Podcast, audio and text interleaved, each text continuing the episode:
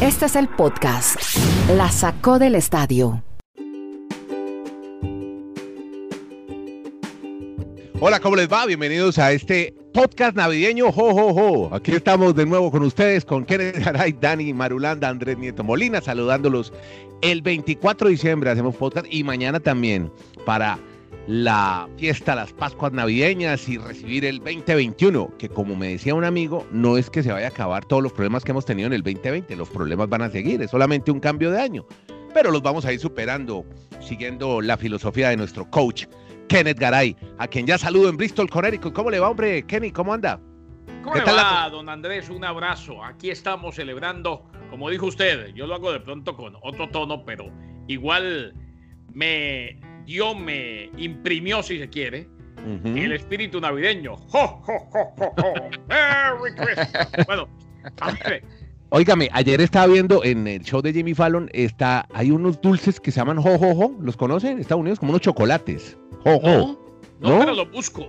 Sí, sí, busque los que se los está ofreciendo Gal Gadot, que es la protagonista de Wonder Woman, que a propósito mañana es el gran estreno cinematográfico de 24-25 de diciembre. La Mujer Maravilla, 1984. Ojo a la banda sonora.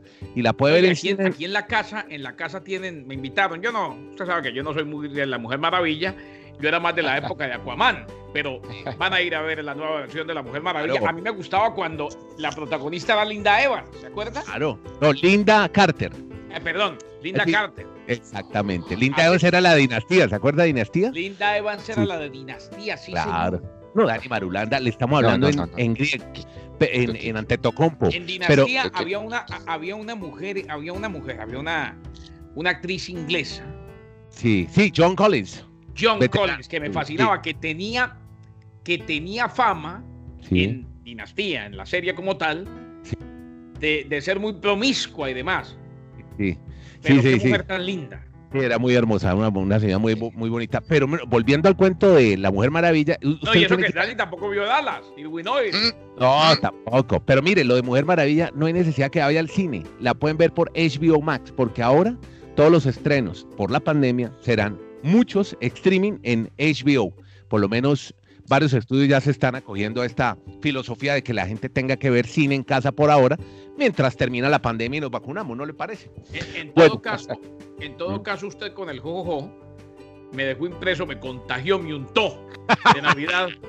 Hoy celebro y celebra el mundo, me parece, sí. cada cual de acuerdo a su fe. Uh -huh. En el caso mío, el nacimiento de nuestro Señor y Salvador Jesucristo. Y hombre, ¿sabe qué fue? Ahora que usted decía que, que saldremos adelante, claro sí. que lo haremos. Eh, y el 2020 tuvo también muchas cosas positivas. Y el 2021 va a tener positivas y negativas. Eso depende de cómo lo miren. Pero si algo me dejó, si hay un regalo que me dio la humanidad, uh -huh. o al menos yo lo tomo como mío y tengo todo el derecho, uh -huh. es la resiliencia de la gente. ¿eh? Sí. Quedó claro en este 2020 que buscamos la manera de hacer las cosas y que pese a las dificultades, con la mascarilla puesta, lavándonos las manos, sí. cuidándonos todo lo que podamos, hacemos lo que tenemos que hacer, buscamos seguir activos, buscamos seguir generando empleo, creando empleo y trabajando. Y eso es bueno, eso es positivo. Me encanta ver la resiliencia de la humanidad en general en Estados Unidos, en Chile, en Colombia, en Australia, en todos lados. Bueno, por eso que tenemos a Garay, porque él es nuestro guía espiritual y con todos estos mensajes nos ayuda a sentirnos mejor. Muchas gracias, Kenny. Ahora saludo a Dani Más tarde Marulanda. lo llamo y le doy otro mensajito que le tengo, tranquilo. Gracias, gracias, Kenny, muy amable. Óigame, empecemos hablando con Marulanda, que está muy atento al inicio de la NBA, para que empecemos resumiendo algunos de los juegos, hombre, Dani, en el Retiro, Antioquia, Colombia. Oiga, linda ciudad del Retiro. Se la recomiendo, Garay, para para sus últimos años váyase a ir al retiro, nos vamos todos al, al lado no, de Vámonos, y allá montamos, allá montamos eh, eh, una, una filial, pero en persona. Hacemos el podcast ahí en la plaza, sí, en la plaza de armas del pueblo. En el café. En un ahí café. en el café la sacó podcast. No le aceptamos cheques a nadie y todo el que quiera hablar con nosotros tiene que ir al retiro. Ni siquiera, ni siquiera Zoom. Que comprar un terrenito por allá, hombre, que ni se lo recomiendo, para ser vecinos de Marulanda. Mire, eh, no, eh, hablemos, hombre, Marulo, y los saludos está en el retiro, deseándole también buenas fiestas, muy feliz Navidad, mucho buñuelo, poco chicharrón y más buñuelo, por favor, Marulanda. Entonces hablemos del triunfo de los Celtics Boston, ¿no? Que bien Tatum, los Celtics le ganaron al griego ante Tocompo y su banda. Hola Dani, en el retiro, ¿cómo anda? Y los saludo de Navidad. ¿Qué tal? ¿Cómo les va, hombre? Yo estoy es como preocupado, yo no sé, porque ustedes están como muy navideños, pero muy retros.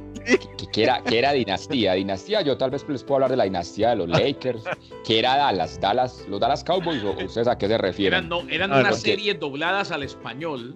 Ah. Eh, eh, que el doblaje a mí me parece terrible, pero en esa época no hablaba inglés.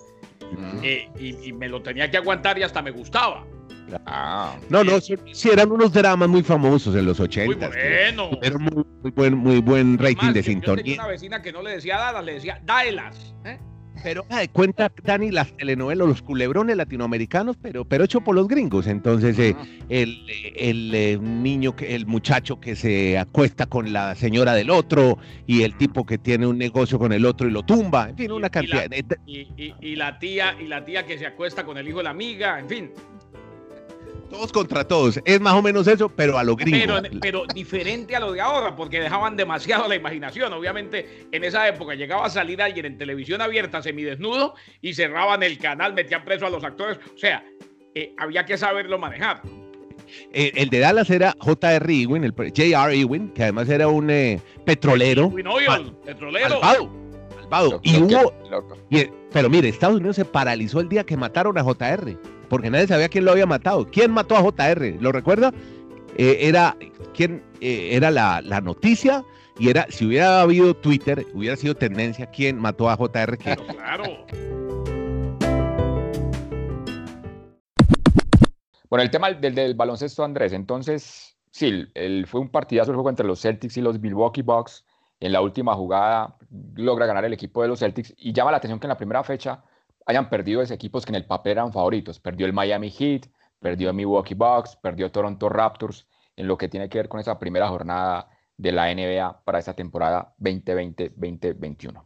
Sí, los Pelicans le ganaron a los Raptors, ¿no? Que les tocó jugar en Tampa. Y bien, buena actuación, buena actuación de, de, Zion Williamson. Lo vi un poquito bajo de forma, Williamson, ¿no? Un poquito pesado, pero bueno. Ahí va ¿Sabe, quién fue, ¿Sabe quién fue la gran figura la noche de todos estos cambios que se generaron? Westbrook que dejó el equipo de Houston, se fue para la capital de Estados Unidos a jugar con los Wizards y en el primer partido, como si nada hubiera pasado con él, triple doble, o sea, en puntos, en asistencias, en rebote, hizo de todo, pero su equipo ha caído. Russell Westbrook, que es típico. Allá en Washington, Russell Westbrook puede hacer, Dani, lo que él quiere, o sea, jugar para Russell Westbrook, para producir triple dobles, para sus estadísticas, y no le van a decir nada porque Washington no es candidato a ganar título nunca. Exacto. y en la parte ya que no tiene que ver en, lo que fue las confrontaciones deportivas, fue la situación que se vivió en el juego de Rockets de Houston y el Thunder, o más lo que no se vio. Ah, porque pasó, se tuvo que aplazar el partido porque la gente de los Rockets no completó los protocolos de COVID, todos estos de bioseguridad, no tenían la nómina completa o mínima para poder participar del juego y la NBA ha decidido más bien aplazar el partido y ahora todas las críticas van contra Harden, pues que como nos ha contado Kenneth, se mantiene en fiestas, en los strip clubs y todas esas situaciones. mire, le tengo el detalle, Dani, sobre eso le tengo puede el detalle. salir con Haskins, el quarterback de Washington, si les gusta ir a los strip clubs y ni siquiera se ponen mascarilla. Pero ojo lo de Harden, que aquí lo tengo ya en una información de un diario americano. No estaba disponible para el encuentro, infringió protocolos de salud y seguridad. Y en las redes estaba el video de él el lunes en una noche, en una fiesta privada con mucha gente y sin usar mascarilla. Por eso es que no pudo presentarse para el test del PCR. Eso es. De, esa manera. Personas más estaban en la fiesta del señor Harden. Óigame, y, eh, para los argentinos, eh, no ganó el equipo de Campazo, hombre, el primer juego. Perdieron los Denver Nuggets contra Sacramento Kings 122-124. Pero oiga, eh, Completó un triple nomás, lo que hizo Facu Campazo en los ocho minutos de juego que tuvo. Exactamente, pero óigame Dani, pero un partido, espere, por aquí estaba viendo un partido que ganaron por un punto, ¿quién fue? A ver, ay, hijo pucha, por un puntico. Milwaukee, Boston que le ganó a Milwaukee por un punto. El de Milwaukee, sí, claro. ese fue el partidazo, sí. Un partido de, película, ¿no? Que además eh, el que hizo el último punto, creo que fue el mismo Terum, sí. fue el que Jason Terum, sí Desde que era niño siempre quise estar en esa situación y la hizo. Además hizo 30 puntos. Bien por Tatum. Bueno, eh, creo que ese es el buen resumen que podemos hacer de NBA, que lo vamos a hacer todos los días porque tenemos juegos. Hoy me dijeron que ya 24 no hay definitivamente, pero sí va a haber mañana. Entonces vamos a estar haciendo como una especie de previo. Mañana, cinco partidos en la programación, todos por televisión nacional en Estados Unidos. ¿Cómo le parece? Mañana podemos hacer un buen previo de los juegos que vamos a ver en la NBA. Bueno, cambiemos de liga de una vez, mezclemos lo de lo NFL y sigue, ya usted lo mencionó, con en problemas en la NFL, el futbolista de los Washington, del equipo de fútbol de Washington. Sigue la misma situación de Dwayne Haskins Jr. Pues ya le ha llegado la multa por parte de la organización de Washington Football Team, 40 mil dólares por haber infringido todos estos protocolos, el de haberse ido a un strip club y no usar la mascarilla, pero también le han quitado ser co-capitán del equipo, porque él hacía parte de, de los jugadores que tenían esa co capitanía de, del equipo de Washington. Pero no se ha recuperado al 100% Alex Smith, entonces le va a tocar jugar aparentemente el domingo porque es clave el partido para Washington. Es que Washington con un triunfo frente a Carolina estaría prácticamente en la postemporada y lo que dicen allí los periodistas más cercanos a esta organización es que tan pronto solucionen ese inconveniente de que tengan que jugar con él, le vayan a decir adiós a este jugador porque no ha sido un buen ejemplo para, para la franquicia y obviamente para toda la gente en la NFL. Y también sigue siendo noticia, además porque es que encontré Marulanda, que es que los bailes los está haciendo para la plataforma la más viral que hay ahora en el mundo, sobre todo entre los pelados, que es TikTok, el señor Smith Schuster, que a Kenneth. ¿Sí? Es un amigo, a ese le encanta a Garay. Garay nos cuenta lo de Juju. Exacto, cuénteme cómo es la historia, porque hace los bailes para TikTok además, pero estaba bailando sobre los escudos de los rivales, Kenny. Es que eh, lo hizo precisamente en el partido que terminaron perdiendo ante los bengalíes de Cincinnati. Eh, generalmente se considera una ofensa bailar sobre el escudo de los rivales. Inclusive recuerdo, si, si, a ver si me refresca la memoria Marulanda, que a Terrell Owens le iban a pegar cuando se puso a bailar encima de la estrella de los Cowboys de Dallas. Mm. O sea, es algo que definitivamente se toma como una ofensa y resulta que le dio por bailar mucho baile, mucha celebración previa al partido entre los bengalíes y los Steelers y terminó perdiendo ese partido y habló precisamente Mike Tomlin con él, llegaron a un acuerdo, va a dejar de bailar sobre los logos de los rivales y como usted dice, él dice que era para sus seguidores en las redes sociales. Eh, tiene más seguidores que otros compañeros y colegas a través de todo lo que hace en las redes sociales. Eh, habló con Tomlin. Eh, ha hecho baile de TikTok a lo largo de la campaña sobre los ojos de los oponentes generalmente, pero no lo va a hacer absolutamente de aquí en adelante nunca más. Yo le doy un dato, tiene, tiene más publicaciones en TikTok que yardas por partido. Ah, esa es la conclusión que le van a dar a él. Venga, aquí estamos para jugar fútbol, aquí no estamos para tener seguidores en redes sociales. Pues esta es la generación en la que vivimos actualmente. Bueno, a ellos, a él le puede estar interesando más eso, tener más seguidores que hacer más yardas. Así es la realidad del mundo moderno. Oye, además que hay una pregunta muy grande en Pittsburgh, que él dice que no. le preguntan si está recibiendo dinero. ah, puede ser también. No me extrañaría hoy por hoy si, uno pasa del millón de seguidores y jugador de fútbol americano y reconocido claro. Smith Schuster, por ahí le llega su chequecito de influenza. Bueno, le, tengo ya el dato. Tiene 95 videos, 2 millones 700 mil seguidores tiene Don Yuyu. Ahí lo tengo, cuenta certificada en TikTok. Hay 95 videos, ¿cómo le parece la belleza? el, el, dato que yo le estoy dando es certero, o sea, tiene 95 publicaciones, posts en TikTok, ¿correcto? Y en ningún partido, y en ningún partido ha tenido más de 93 yardas. 95 es más que 93, ¿no?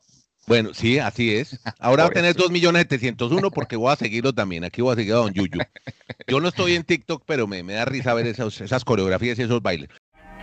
Podcast La Sacó del Estadio. En Twitter, arroba La Sacó Podcast.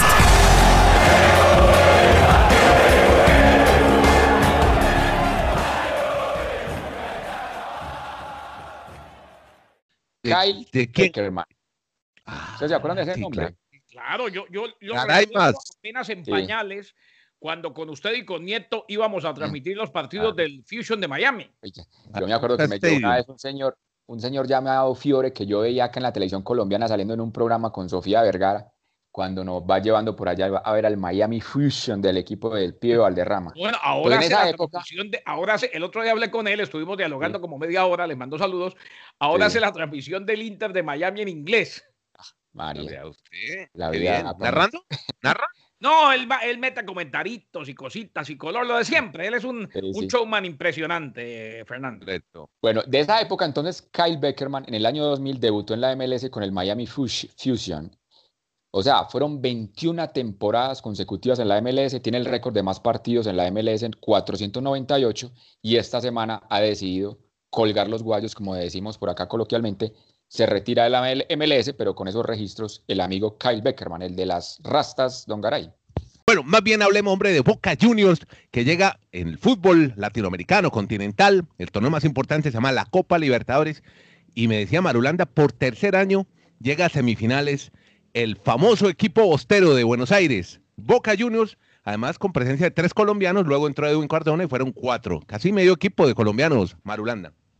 Y Andrés, no es solo Boca Juniors, es la primeras en la historia de la Copa Libertadores que tres años consecutivos los duelos son entre brasileños y argentinos. Hay que hacer una claridad. Antes en la Copa Libertadores, cuando arrancó en 1960, pues el reglamento no permitía que después de cuartos de final se enfrentaran equipos de un mismo país. O sea, se tenían que enfrentar en cuartos y la Copa Libertadores antes era solo el campeón y el subcampeón de cada país de Sudamérica. Pero desde hace 20 años todo eso se modificó, esa regla quedó abolida, pero desde esa época hasta ahora, hasta el 2018, 2019 y 2020, es la primera vez que durante tres años tenemos solo argentinos y brasileños en semifinales. ¿Eso qué, qué le da uno a entender, Andrés Kennedy oyentes? El presupuesto que maneja Brasil en este momento es impresionante en los equipos y lo que maneja en presupuestos Boca y River con respecto a los equipos de los otros países de acá de Sudamérica es mucha la distancia. O sea, yo veo a futuro muy difícil que un equipo colombiano lo volvamos a dar una semifinal si sigue este mismo sistema de procedimiento de que unos tengan tanto y otros pues tengan que trabajar con divisiones menores. Pero, bueno, se prepara, se prepara. Pero Colombia hay un equipo. No, ojo, pero yo creo que no va por ahí, aunque es un debate largo. Entiendo, entiendo lo que dice Dani y es verdad, esos son datos y hay más como recursos. como todos los deportes que necesita billete. Históricamente Brasil y Argentina han dominado en Copa Libertadores, no solamente eso, sobre todo Argentina. Y, y no, entonces ahora qué vamos a decir que el Nacional de Medellín, por ejemplo, es un equipo sin recursos. Dani Marulanda, Kenneth Garay, gracias a ustedes por acompañarnos durante todos estos días. Y nada, desearles a usted y a toda la gente que nos está oyendo que se toma la molestia de prender su celular, buscarnos en cualquier aplicación donde haya podcast y buscar este podcast donde todos los días, diariamente les hablamos de deportes americanos. Se llama La Sacó del Estadio. Mi nombre es Andrés Nieto Molina. Desearles a todos mucha paz, mucha tranquilidad, mucha serenidad, paciencia, felices fiestas, feliz Navidad y mañana nos encontramos. Esto no para. El podcast la sacó del estadio, suena todos los días. Tenemos que hablar de deportes, que es lo que más nos gusta. Que la pasen bien.